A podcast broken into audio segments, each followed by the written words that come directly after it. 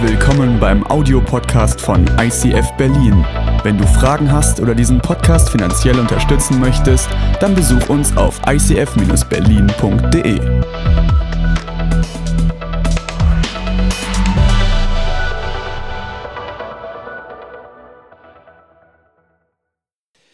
Okay, guten Abend. Wir sind heute mitten ich weiß gar nicht mehr, der wievielte Sonntag ist und wie viel wir noch haben, aber wir sind mittendrin in unserer Reihe Ghostwriter und heute geht es um einen Autor aus dem Neuen Testament. Wir wollen uns mit seiner Persönlichkeit auseinandersetzen und genauso wie ich letzte Woche von Matthäus begeistert war, der als Zielgruppe eine jüdische Hörerschaft hatte, bin ich heute mindestens genauso begeistert von Markus und wir haben ihm einen Spitznamen gegeben, weil Jesus hat es nicht gemacht und deswegen haben wir gesagt, wir geben dir den Spitznamen Influencer.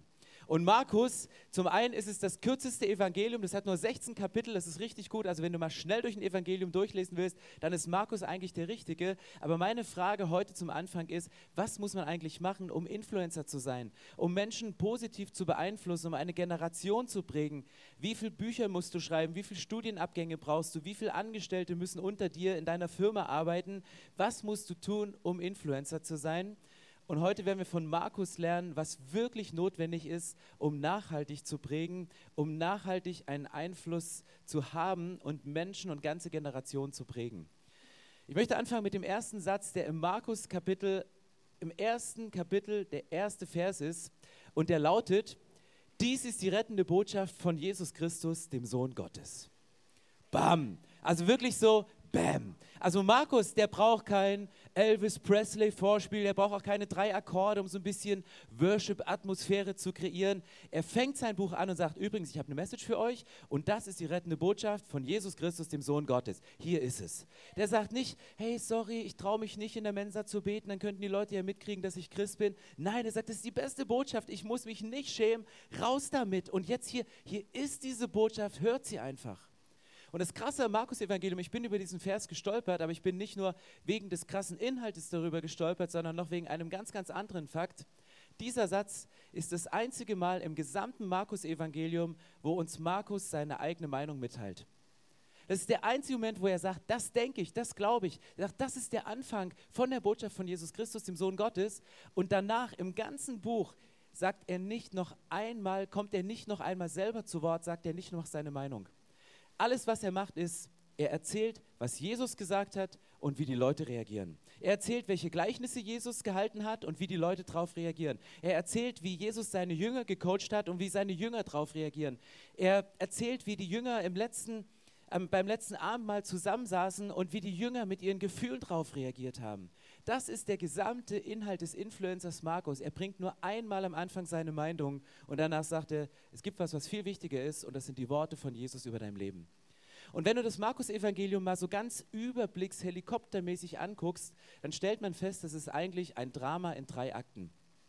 Relativ easy. Du hast drei verschiedene Teile. Die ersten acht Kapitel, dann zwei Kapitel und von 10 bis 16 nochmal den Schluss. Die ersten acht Kapitel, der erste Akt, der spielt in Galiläa, und der letzte Akt, der spielt in Jerusalem. Und dazwischen laufen die Jünger mit Jesus von Galiläa nach Jerusalem. Relativ easy. Und genauso ist es auch aufgebaut. Am Anfang in diesen ersten acht Kapiteln, dann stellt sich Jesus als Messias vor. Dort reden sie drüber. Dort kommen Gleichnisse, wer Jesus eigentlich ist, wie er sich selber versteht. Da wird Jesus getauft und der Heilige Geist in Form einer Taube kommt auf ihn. Der Himmel öffnet sich und Gott sagt, dies ist mein geliebter Sohn, an dem habe ich Freude. Er bestätigt ihn. Und während die ganzen ersten acht Kapitel gefüllt sind, das ist Jesus, das ist mein Sohn, das ist der Messias, kommen während der Wanderung auf dem Weg nach Jerusalem auf einmal Zweifel hoch bei den Jüngern. Sag mal, Jesus, bist du es wirklich? Und wenn du es wirklich wärst, warum erhörst du nicht alle Gebete? Warum werden nicht alle Menschen gesund, für die wir hier beten? Warum funktioniert es bei dem einen und funktioniert es bei dem anderen nicht? Was ist denn der Unterschied? Warum, warum geht das denn nicht?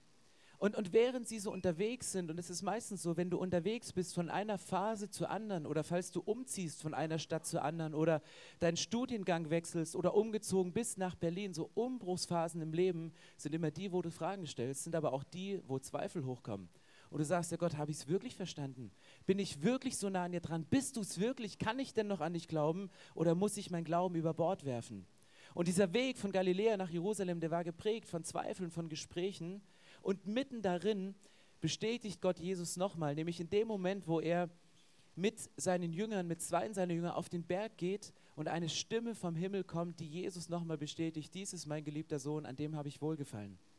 Und ganz zum Schluss geht es wieder darum, um das Abendmahl, um Jesus als Messias, um den, der, der ans Kreuz geht, obwohl es die Jünger anders erwartet hatten. Petrus sagte, hey Jesus, ich kann mir nicht vorstellen, dass du, dass du diesen untersten Weg gehst, sondern dass du militärisch durchgreifst.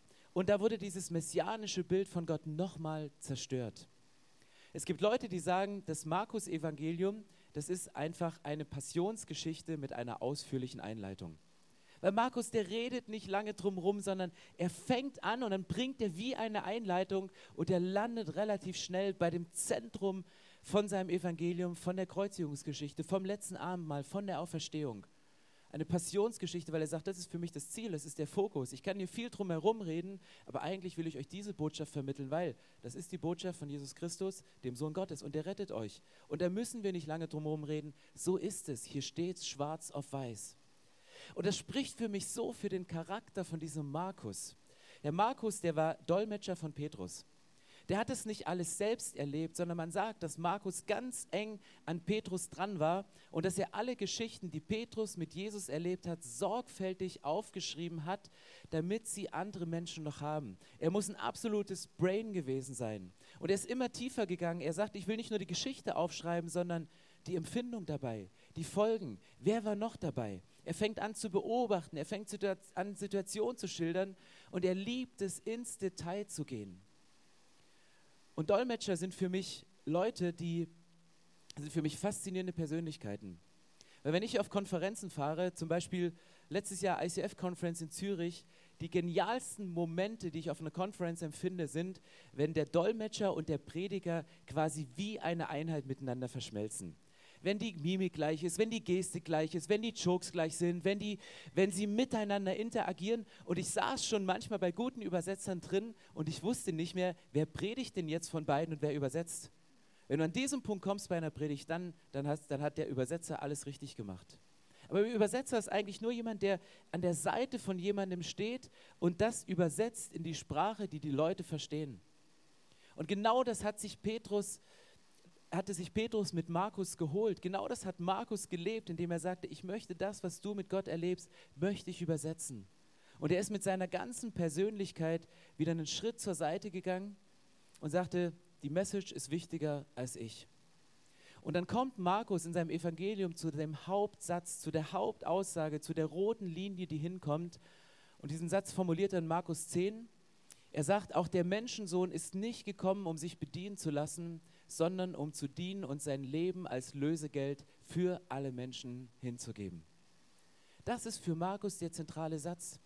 Er sagte, meine Meinung, die ist nicht wichtig. Ich habe sie euch am Anfang gesagt, um ein Ziel, um einen Fokus zu setzen. Und dann lässt er Jesus zu Wort kommen. Wo hat er das Ganze her?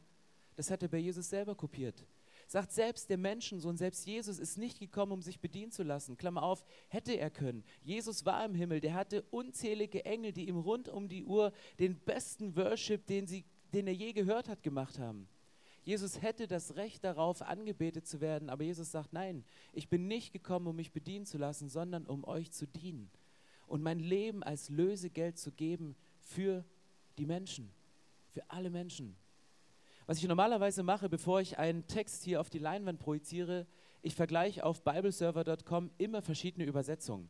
Weil manchmal ist es schöner ausgedrückt, manchmal flauschiger, manchmal auch schärfer und kantiger. Und je nachdem, was man gerade möchte in dem Moment der Predigt, wählt man den Vers. Und ich habe diesen Vers so gelesen und dachte, boah, Lösegeld, das ist so ein bisschen ein altes Wort.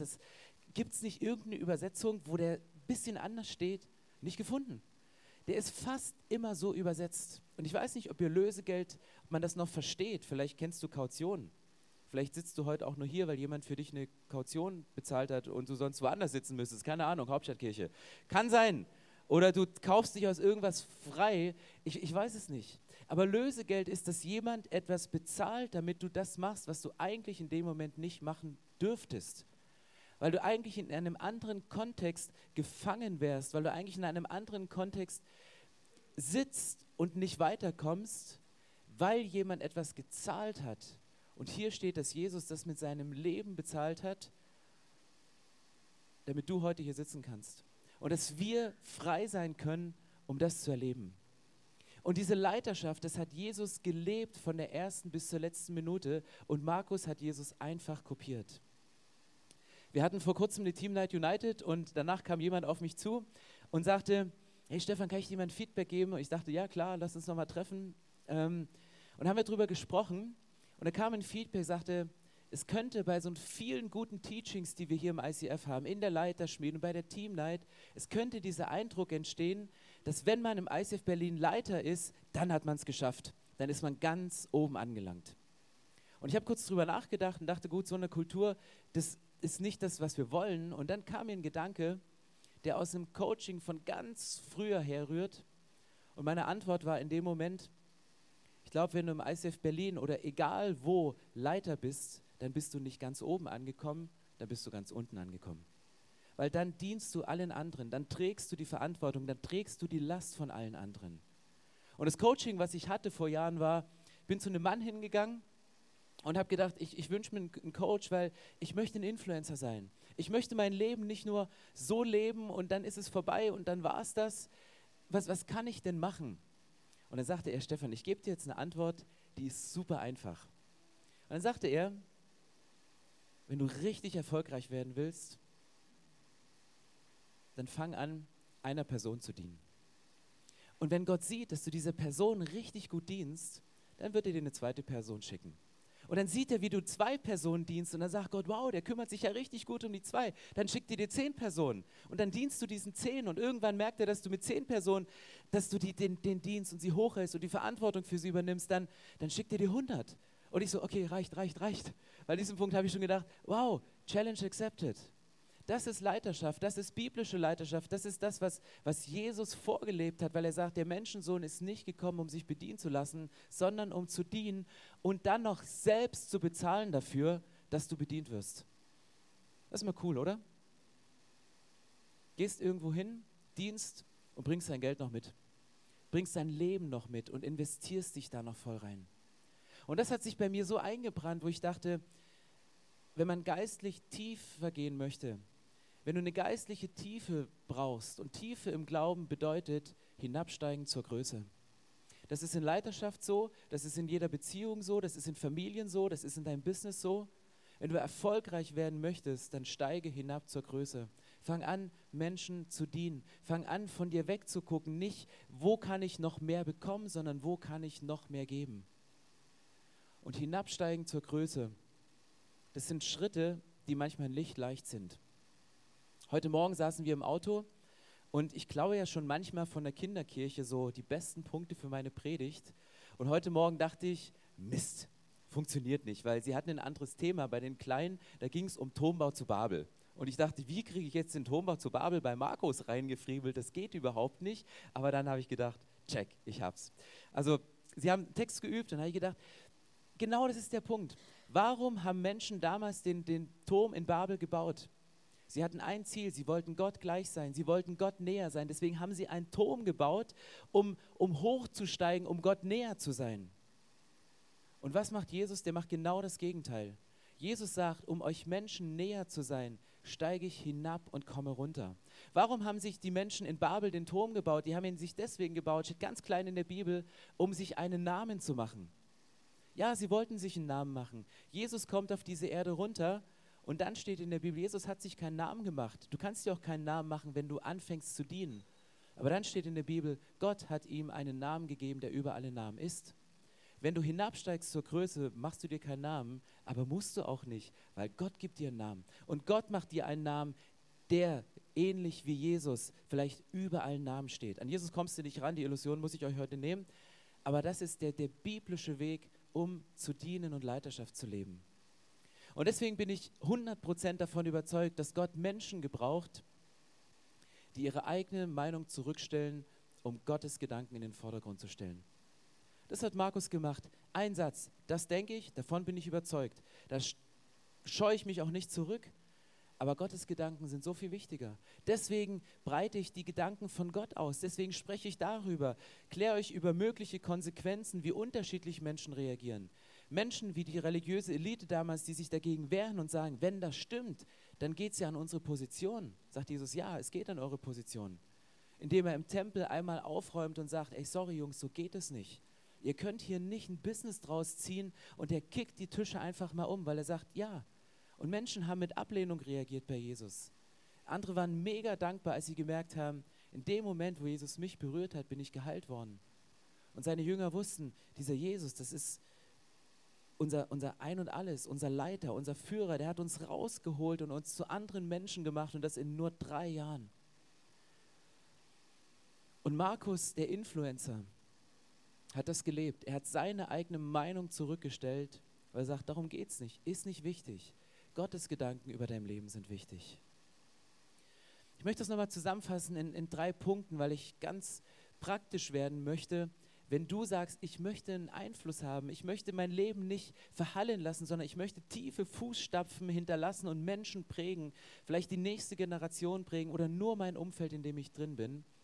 Drei Sachen, die ich von Markus lerne. Das erste ist, Influencer sind wiederholt auftretende Persönlichkeiten. Klingt ein bisschen kompliziert, ist es aber nicht. Ich habe euch mal die Bibelstellen drunter geschrieben, einfach nur mal so random rauskopiert, wo Markus, der man auch Johannes Markus nennt, überall in der Bibel auftritt. Der hat nicht nur das Buch geschrieben und sagt, ey, das ist mein, meine Garantie zu meinem Erfolg, ich schreibe mal das Markus-Evangelium, damit komme ich noch in die Bibel und das wird sogar im ICF Berlin drüber gepredigt. Du siehst ihn in so vielen Stellen. Du siehst ihn einmal, dass im Haus seiner Mutter eine Gebetsveranstaltung war, wo krass viele Sachen passiert sind. Da saß er wahrscheinlich drin als kleiner Junge, als Johannes Markus und hat gemerkt, wow, Gebet hat eine unheimliche Kraft. Sie waren unterwegs, irgendwann bezeichnet ihn Petrus wie sein, seinen lieben Sohn. Und er, er spricht mit ihm, wie er hat so eine väterliche, geistliche Beziehung zu ihm. Und ganz viele Stellen, wo er in unterschiedlichen Kontexten auftritt. Wenn du Influencer sein möchtest oder wenn du Influencer bist, dann trittst du nicht nur in einem isolierten Raum aus, sondern du bist an vielen Stellen präsent. Leute, die ihr, ihren Einflussbereich nur auf eine Sache fokussieren und sagen, ich möchte erfolgreich sein in meiner Firma, ich möchte der Chef oder die Chefin sein, aber vergessen, die Familie zu Hause zu prägen, Werte für die Kinder mitzugeben, da geht was verloren. Dann fehlt etwas an den Werten. Und Influencer, die, die üben überall Einfluss aus, ob das auf Social Media ist mit einem Post oder an der Uni oder auf Arbeit oder selbst im Supermarkt an der Kasse. Du kannst deinen Einfluss überall leben und an unterschiedlichen Stellen auftreten. Es ist nicht beschränkt auf deinen Kirchenkontext, sondern dort, wo du lebst. Das zweite ist, Influencer sprechen die Sprache und nutzen die Medien ihrer Zeit. Ich habe dummerweise nicht die Stelle gefunden im Beleg, dass ähm, Markus Instagram benutzt hat. Hat er nicht? Gab es noch nicht. Aber wieso komme ich da drauf? Was Markus macht, vier verschiedene Sachen. Das erste ist, er übersetzt aramäische Ausdrücke. Aramäisch war damals die Umgangssprache. So hat man gesprochen, wenn man unterwegs war. Und du findest im ganzen Markus-Evangelium immer wieder Übersetzungen. Er sagt zum Beispiel, da haben wir in der ersten Predigt über Johannes drüber gesprochen, er schreibt, Johannes wurde von Jesus als Boanerges bezeichnet. Und dann schreibt er, das heißt übersetzt Donnersöhne. Boanerges ist aramäisch, das haben die Leute nicht verstanden, weil Markus kannte seine Zielgruppe. Und seine Zielgruppe, das waren nicht Juden wie bei Matthäus, sondern seine Zielgruppe waren die Römer. Und deswegen hat er auch in seinem Buch die römische Zeiteinteilung verwendet, hat das Raster genommen von der Zeit, von dem Takt, den die Menschen, seine Zuhörerschaft gelebt haben und hat genau in dieses Raster hineingepredigt, in dieses Raster hineingesprochen. Was er auch macht, ist, er erklärt das jüdische Brauchtum. Das muss Matthäus alles nicht machen, weil er hatte Juden vor sich, die wussten, wenn er von Sabbat gesprochen hat, was es bedeutet. Und Markus übersetzt es und sagt, wenn ihr tiefer gehen wollt in eurem Glauben, dann müsst ihr das verstehen, dann müsst ihr den Gedanken dahinter verstehen. Ich kann euch nicht nur das Wie und das Was erklären, ich muss euch das Warum erklären. Und wenn ihr das Warum verstanden habt, dann könnt ihr das auch leben vom Grunde dessen, was es eigentlich bedeutet. Und du merkst es auch, dass er viele lateinische Worte benutzt statt das griechische Äquivalent, was er auch hätte nehmen können aber er fängt an, in einer gehobeneren Sprache zu sprechen, etwas, was seine Zuhörerschaft versteht, und er übersetzt es in ihre Lebenswelt. Das heißt, wenn du Influencer bist, sprich die Sprache der Leute, die du beeinflussen möchtest, die du prägen möchtest, nutz die Medien, die die Leute haben. Vielleicht sagst du, ich kann damit nichts mehr anfangen, mit diesem Medium ist egal. Wenn du prägen möchtest, dann musst du es dir draufschaufeln. Und du darfst auch Ü30 sein und nochmal in den App Store gehen und gucken, was ist da gerade die App des Monats, um dich noch mit etwas Neuem zu beschäftigen. Influencer suchen immer nach Wegen, um etwas zu finden. Draußen in der Lounge steht die fette Gutenberg Druckerpresse. Das war das Publikationsmedium der damaligen Zeit. Gutenberg war kein Christ. Er ist nur dummerweise mit Martin Luther, diesem leidenschaftlichen Prediger, zusammengekommen und der sagt, ich Pastor, du Businessmann, wenn wir uns kombinieren, dann raus mit der Bibel. Das war Instagram der damaligen Zeit und das war raus. Und eine dritte Sache, Influencer stehen nach Rückschlägen wieder auf. Influencer sind nicht Überflieger. Überhaupt nicht. Und ich glaube, gerade weil du Rückschläge hast, hast du auch ein Recht mitzusprechen in dieser Welt. Gerade weil du Rückschläge und Verletzungen erlebst, gibt dir das die Autorität, in Situationen hineinzusprechen und einen Unterschied zu machen. Es gibt diese Geschichte, wo Paulus gerade ein neues Team zusammenstellt und auf eine Missionsreise gehen will und er wählt da so seine Kandidaten aus und, und da ist so ein Typ dabei und er sagt, den kann ich nicht mitnehmen. Das ist voll der Loser, der hat uns auf der letzten Missionsreise so im Stich gelassen, der, der, mit dem kannst du nicht gebrauchen. Und dann kommt Barnabas und sagt, ey nein, es, jeder Mensch hat doch auch einen Wert und ich nehme ihn mit. Und da gab es die erste große Spaltung im Neuen Testament, weil auf einmal aus dem einen Team, was so homogen war, auf einmal zwei Teams ausgesandt worden sind. Paulus ging mit seinem Team und Barnabas ging mit seinem Team. Aber wer ist dieser Loser? Wer ist der, der es nicht gebacken gekriegt hat? Wer ist der, der, der völlig versagt hat bei der ersten Missionsreise? Das war Johannes Markus, unser Influencer. Das war der, der zu sich gestanden hat und sagt, nein, ich, ich, ich hau jetzt nicht mit der Faust auf den Tisch, so wie es vielleicht Paulus gemacht hat. Oder so wie es Leute machen, die manchmal kein Argument mehr haben, dann einfach nur eine laute Stimme haben und sagen, bam, es ist aber so. Markus sagt, sorry, ist meine Meinung ist mir nicht so wichtig, denn und, und er geht diesen Schritt zurück und, und ja, er wirkt in dem Moment vielleicht auch ein bisschen weich und, und nicht zu gebrauchen, aber er steht zu sich, er steht zu seiner eigenen Persönlichkeit und sagt, na gut, Paulus, du kannst das über mich denken, das ist okay, das ist dein Recht, das ist auch deine Meinung, dass du so über meine Leiterschaft, über meinen Einfluss denkst. Aber ganz ehrlich, Paulus, Gottes Gedanken sind mir wichtiger. Und Gott hat gesagt, ich habe einen Auftrag, ich soll dieses Buch schreiben, ich soll Menschen erreichen und ich soll mit dem anderen Team dahin gehen, wo du, lieber Paulus, nicht hinkommst mit deiner poltrigen Art. Deswegen gehe ich diesen Weg. Gott, deine Gedanken sind mir wichtiger als das, was Menschen sagen. Und das sind für mich genau diese Punkte und ich weiß nicht, wo du im Moment gerade dran bist, ob du sagst, hey, ich habe gerade einen Rückschlag und ich habe keinen Bock mehr aufzustehen. Warum denn nochmal anfangen? Funktioniert doch eh nicht. Es ist doch immer dasselbe. Vielleicht musst du dich neu herausfordern lassen, eine andere Sprache zu sprechen, weil Menschen dich nicht mehr verstehen. Oder ein Medium zu nutzen, um das dahin zu transportieren, was dir auf dem Herzen ist, was dir wichtig ist. Oder du sagst, okay, ich will nicht nur mich fokussieren und reduzieren auf, auf, auf einen Bereich des Lebens, sondern ich möchte ganzheitlich Einfluss nehmen. Und ich möchte bei mir anfangen.